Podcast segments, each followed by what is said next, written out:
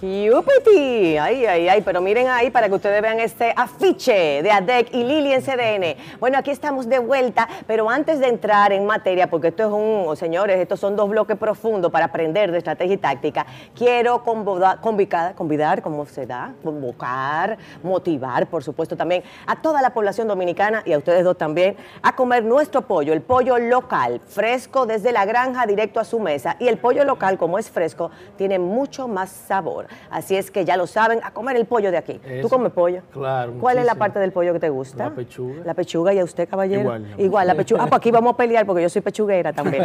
Señores, y entramos en tertulia publicitaria y aquí tengo estos exponentes que me encantan. Miren, de este lado, que se sepa, que él se ve todo él tan serio con sus lentes y su saco, tenemos aquí al director creativo.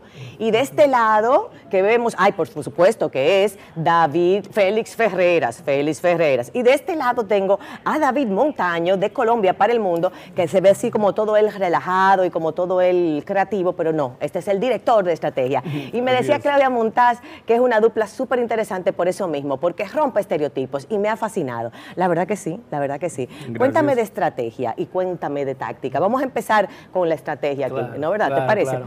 ¿Qué entiendes tú que es la diferencia fundamental entre lo que es una estrategia y una táctica? Vamos a decir a nivel publicitario, pero en general. Sí, fijémonos que de inicio el término de estrategia eh, o la definición estrictamente es el arte de llevar a cabo las operaciones militares, ¿no? Ajá. La publicidad, ajá, y la publicidad ha tenido, digamos, la costumbre de traer eh, términos del ámbito militar al desempeño mismo del, del, del quehacer publicitario, una estrategia, una campaña, Un target. un target.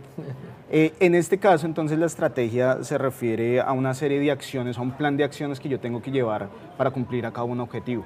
Y ahí, en esa misma definición, es donde se traza la diferencia entre lo que es la estrategia y lo que es la táctica, porque la táctica van a ser esas acciones que te permiten a ti cumplir con la estrategia. Si yo lo sigo bien, y empezando por esa misma definición que tú señalas, la estrategia es algo más a largo plazo Correcto. Sí, claro. y la táctica es más cortoplacista, más reacción inmediata de acuerdo al mercado, ¿cierto? Totalmente, exacto. Entonces, en el proceso creativo, pregunto yo, ¿cómo se genera el ambiente estratégico? Porque aparentemente debe ser la primera parte, ¿cierto? Antes Sí, de que entres tú como creativo en acción, Así es, ¿cierto? así es. Félix, entonces, ¿qué dices tú? ¿Cómo, cómo inicias tú ese proceso estratégico con una marca?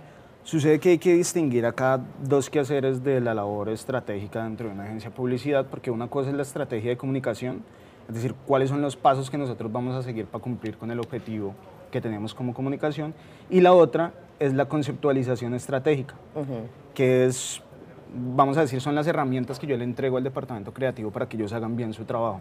No es lo mismo entrar a ciegas, dando tiros al aire a la hora de construir una campaña que si yo antes le he escrito a mi compañero, mire, la audiencia a la que nosotros le vamos a hablar es así.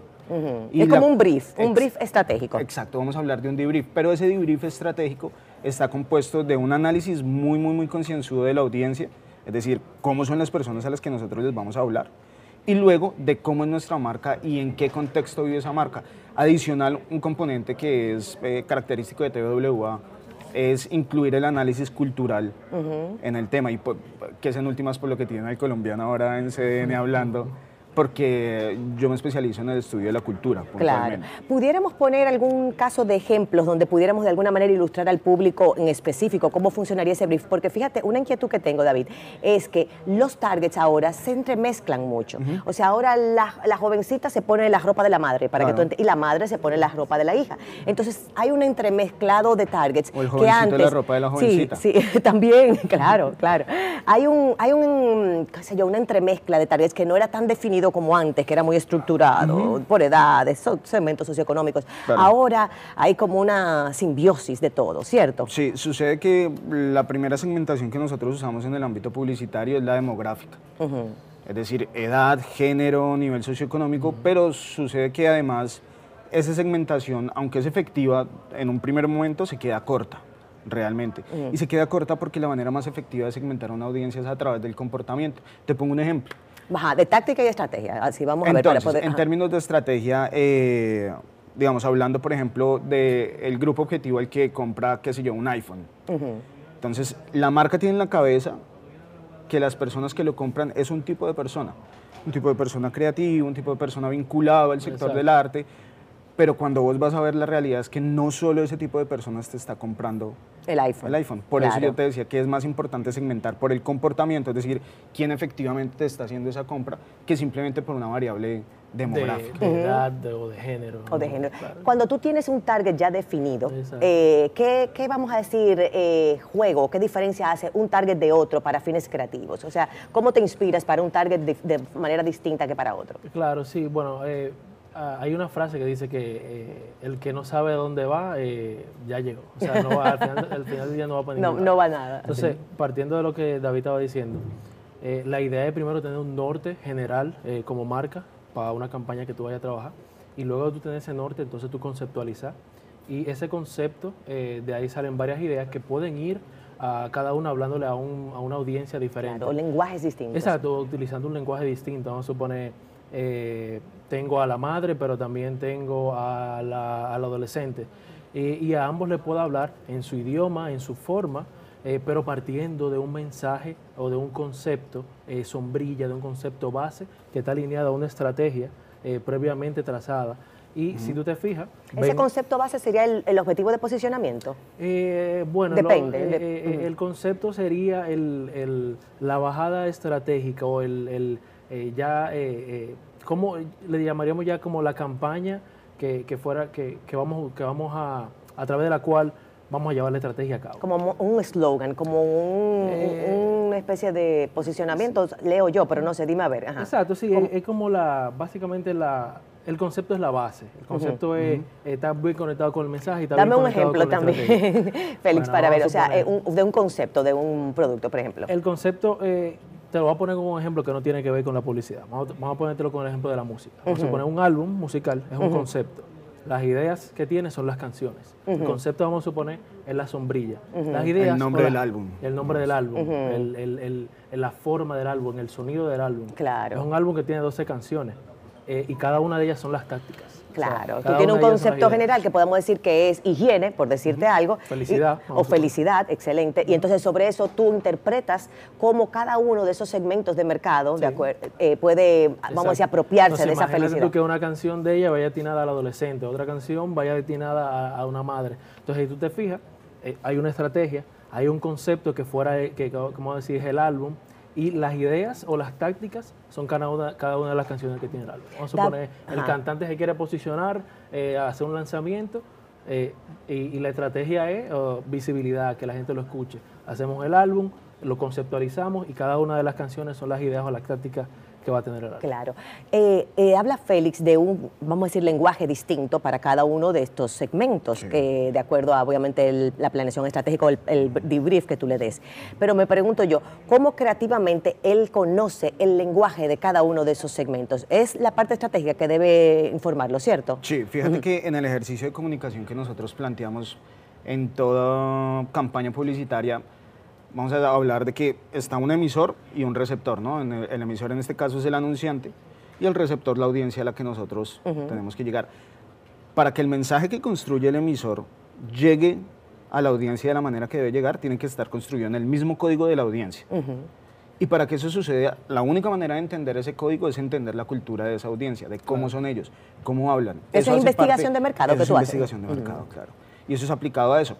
Ahora, evidentemente son los anunciantes los que le pagan a uno por hacer las investigaciones, pero a mí lo que me importa es entender por qué las personas consumen lo que consumen, porque evidentemente no solo consumimos un producto o una marca, sino consumimos lo que representa ese producto o lo que representa la marca. La marca.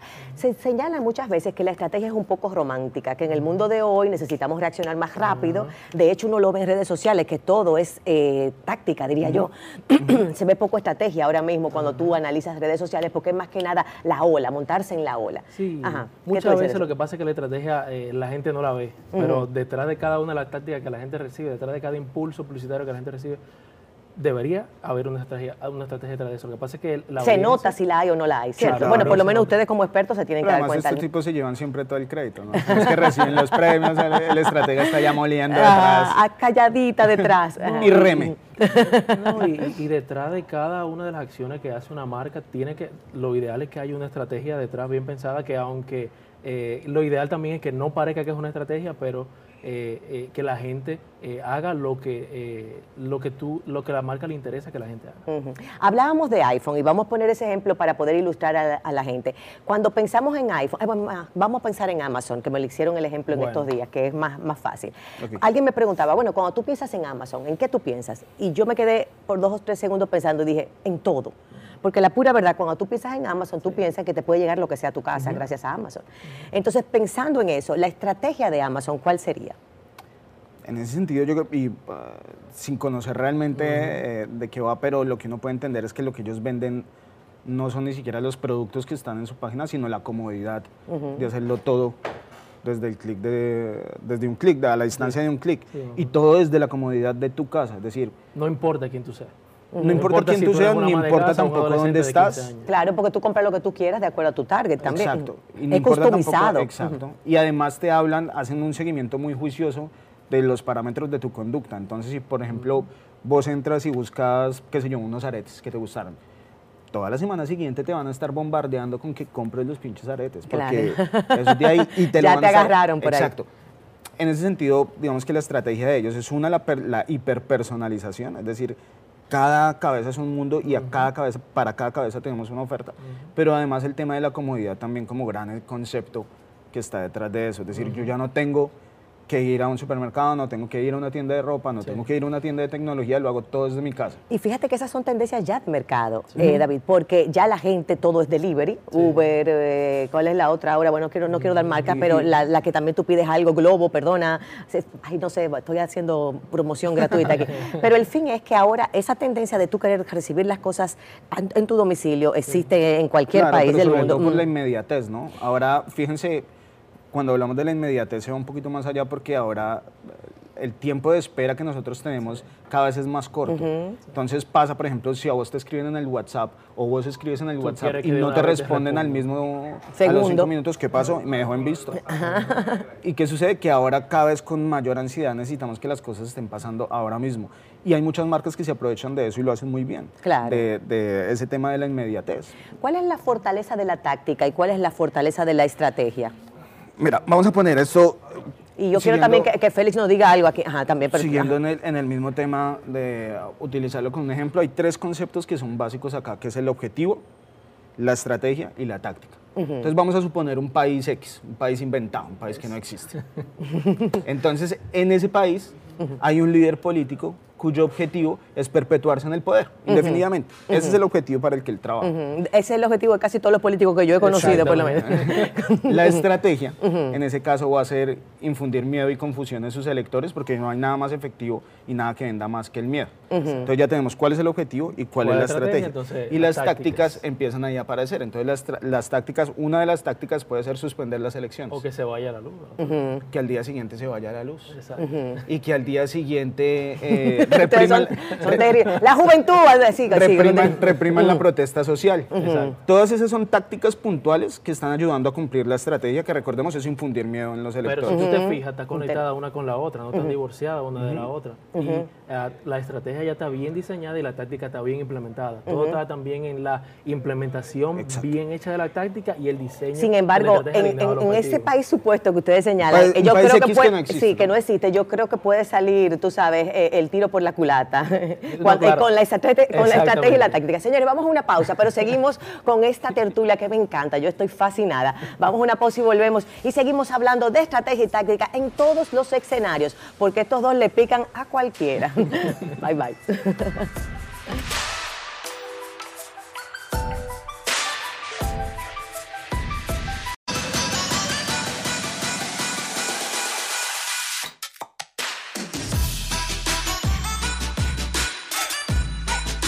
Dios, mi bailecito, mi bailecito. Y aquí seguimos en nuestra tertulia publicitaria aquí en la fórmula antinovelas. Si no la ha soltado la novela, suéltela y arranque para acá, Sí, para bueno. que se divierta y aprenda. Sí, señores, no puede ser que el dominicano solo vea novelas.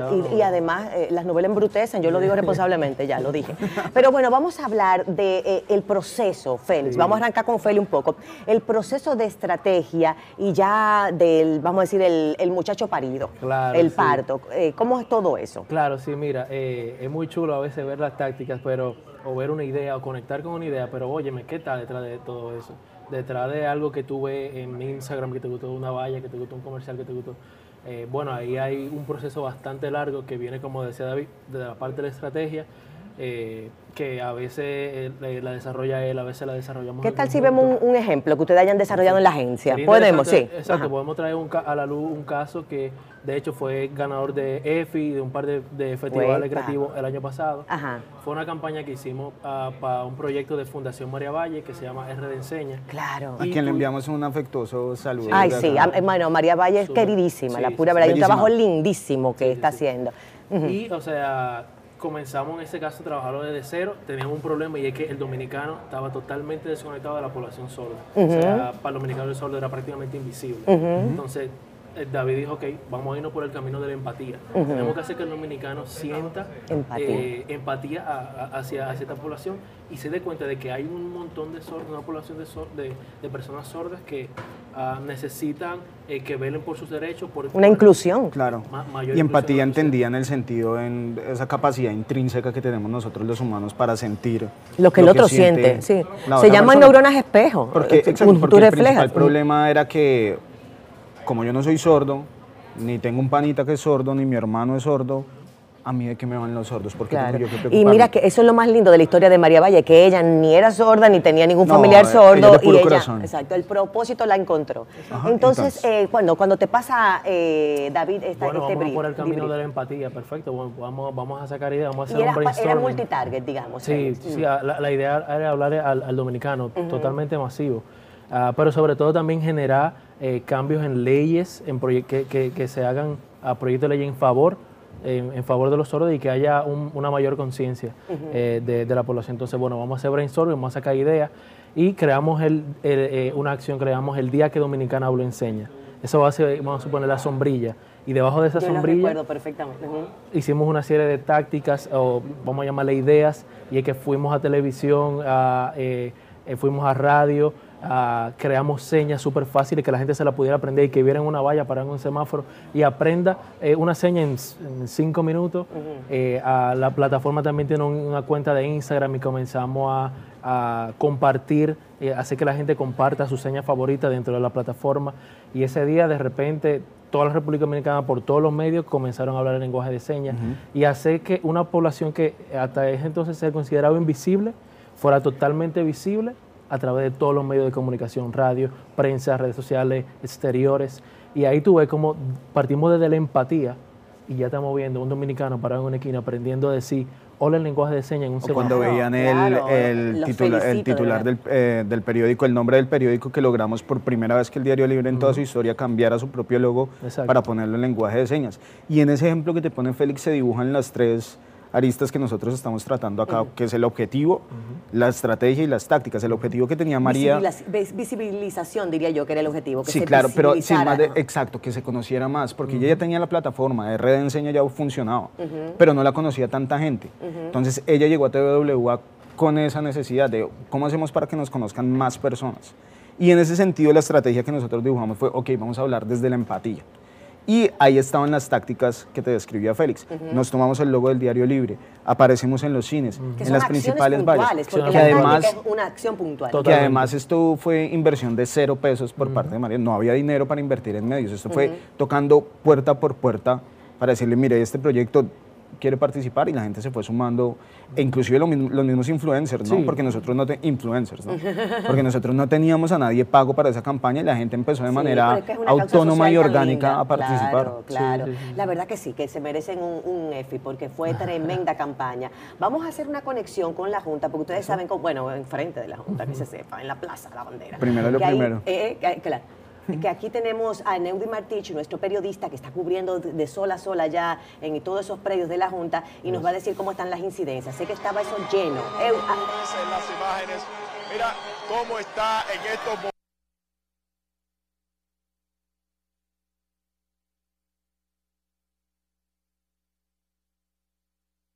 Parece que hemos perdido la señal de, de Martich, señor, en la, en la unidad móvil, pero ya ahorita retomamos de una vez. La pura verdad que eso empezó desde las 4 de la tarde, Sí. señores, y todavía miren la hora que está la gente ahí dándose no se van a cita y, y de manera pacífica, que es lo más sí, interesante. ¿Qué decías, David, perdón? Que no se van a ir igual. no se va nadie de ahí, no. Entonces, siguiendo con el tema en lo que volvemos a conectar de estrategia y táctica, pregunto yo, ¿ustedes no se han peleado? Porque cuando vienes tú con una estrategia y quizás Félix dice, pero no, no, eso no, no me hace lógica, o algo así, no sé. Sí, o al revés, como que uno propone una estrategia y luego sale Algo con otra Una cosa. actividad que no tenía nada que ver. Manito y la estrategia.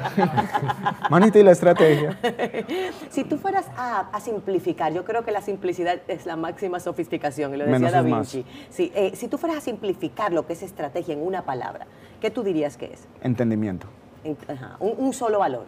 Sería una, sí. un solo valor. Hay que Mm. entender todo lo, eh, y es algo de lo que de lo que peca digamos la industria publicitaria eh, Sí. y por la, y razón por la cual han traído a las personas que venimos de las ciencias humanas a que le echen una mano para el quehacer publicitario porque muchas veces eh, Tú eres antropólogo, yo soy antropólogo de la Universidad Nacional de. Colombia.